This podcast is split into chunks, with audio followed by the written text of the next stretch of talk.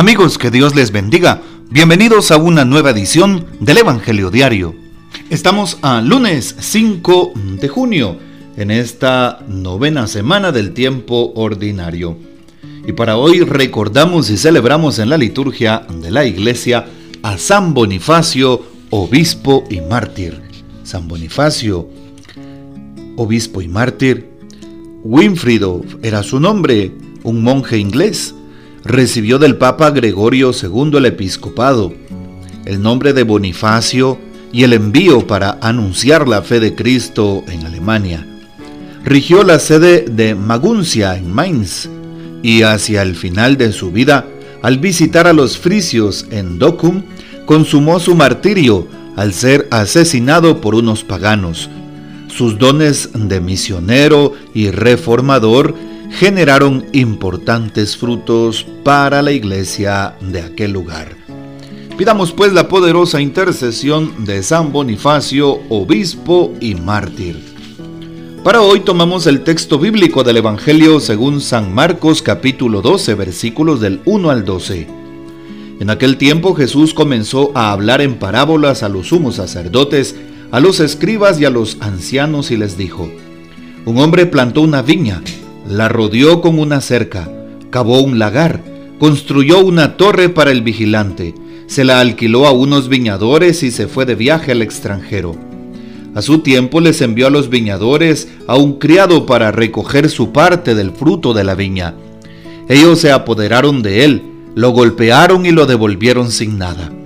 Les envió otro criado, pero ellos lo descalabraron y lo insultaron. Volvió a enviarles a otro y lo mataron les envió otros muchos y los golpearon o los mataron. Ya solo le quedaba por enviar a uno, su hijo querido, y finalmente también se lo envió pensando, a mi hijo sí lo respetarán. Pero al verlo llegar, aquellos viñadores se dijeron, Este es el heredero, vamos a matarlo y la herencia será nuestra. Se apoderaron de él, lo mataron y arrojaron su cuerpo fuera de la viña. ¿Qué hará entonces el dueño de la viña? Vendrá y acabará con esos viñadores y dará la viña a otros. ¿Acaso no han leído en las escrituras? La piedra que desecharon los constructores es ahora la piedra angular. Esto es obra de la mano del Señor, es un milagro patente.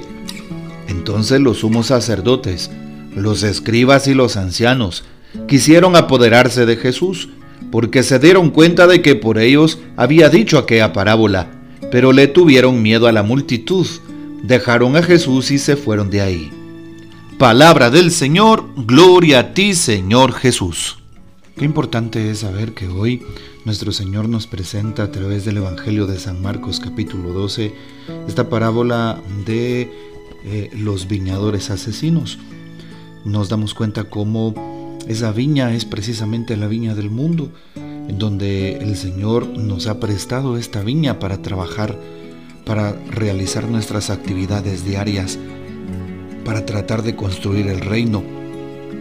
Y muchas veces nosotros somos como esos eh, eh, servidores que el Señor manda. Así es, esos servidores al encontrarnos con el Señor evidentemente nos convertimos en sus testigos, en sus discípulos, en sus enviados.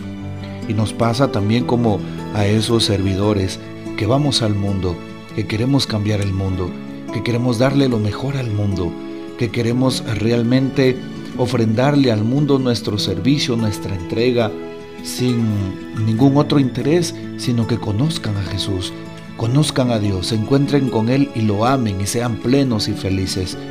Y eso va a suponer para muchos de nosotros tragedias, va a suponer persecución, va a suponer críticas, va a suponer muchas veces eh, gritos, va a suponer confusión de parte de muchos para con nosotros, va a suponer pues también decíamos persecuciones. Y hoy vale la pena saber que por Cristo lo hemos dejado todo y por Cristo lo damos todo. Por eso aquellos eh, viñadores eh, le echaron mano a los enviados del rey, del dueño de la viña, los golpearon y los mataron. Esta es la referencia que se hace a los profetas y aquellos enviados de Dios en el Antiguo Testamento. Es lo mismo que han hecho, por ejemplo, en Guatemala en el tiempo de la guerra interna, con tantos y tantos laicos comprometidos, ministros, catequistas, incluso sacerdotes, que fueron cruelmente vapuleados, torturados, desaparecidos y asesinados. Así es, ¿por qué? Por anunciar la verdad, por anunciar la palabra de Dios. Eso pasó en nuestra arquidiócesis de Santiago con el padre Eufemio Hermógenes López en San José Pinula, con Monseñor Juan José Gerardi cuando presentó el documento de la recuperación de la memoria histórica y con tantos y tantos mártires que han derramado su sangre, pero que con ella han hecho también germinar la fe en nuestros pueblos. No tengamos miedo de dar testimonio de Dios. No tengamos miedo de ser perseguidos por la fe. Más bien tengamos miedo a aquel que mata el alma, no al que mata el cuerpo. Y hoy se nos invita a que nosotros seamos testigos del amor de Dios, testigos de la fe, testigos con hechos de eh, pues las virtudes del evangelio. Y por eso no tengamos miedo. Hoy Jesús nos lo dice precisamente no tengamos miedo. La palabra, la palabra, la palabra que hoy hemos escuchado nos recuerda cómo los sumos sacerdotes, escribas y ancianos quisieron apoderarse de Jesús, porque no les convenía su doctrina, no les convenía el anuncio del reino, no les convenía precisamente la forma en que él trataba a la gente, no les convenía que pues Jesús eh, se metiera en sus intereses. No porque Jesús eh, tuviera algún interés económico mezquino, no, sino porque Jesús anunciaba el reino, eh, convertía a aquellas personas y las sacaba de su ignorancia, de tal manera que aquellos de su tiempo, los sumos sacerdotes, escribían ancianos, miraban pues mal, miraban con recelo, ¿sí? Que Jesús convirtiera a muchas personas porque prácticamente los alejaba de aquella manera de pensar que tenían los escribas y los del Sanedrín. Por eso Jesús dice, no tengas miedo, ¿sí? No tengan miedo. No le tengamos miedo a ser testigos de Dios en el mundo. No le tengamos miedo a anunciar la palabra. No le tengamos miedo a, a decir que somos cristianos, que somos católicos. Sí, donde quiera que estemos, en el trabajo, con los amigos, en la colonia, donde quiera que nos encontremos, no tengamos miedo del Evangelio ni tengamos miedo de Dios. Hoy también el Papa nos expresa aquello que opina y nos da su reflexión muy breve sobre el día de hoy. Al respecto de San Marcos 12, se apoderaron, se apoderaron del Hijo y lo mataron, dice el Papa. ¿Qué podemos hacer para no asesinar la palabra de Dios y para ser dóciles y no enjaular el Espíritu Santo? Dos cosas sencillas. La actitud de quien quiere escuchar la palabra de Dios es primero, la humildad. Segundo, la oración. Esta gente no rezaba, no sentía necesidad de rezar.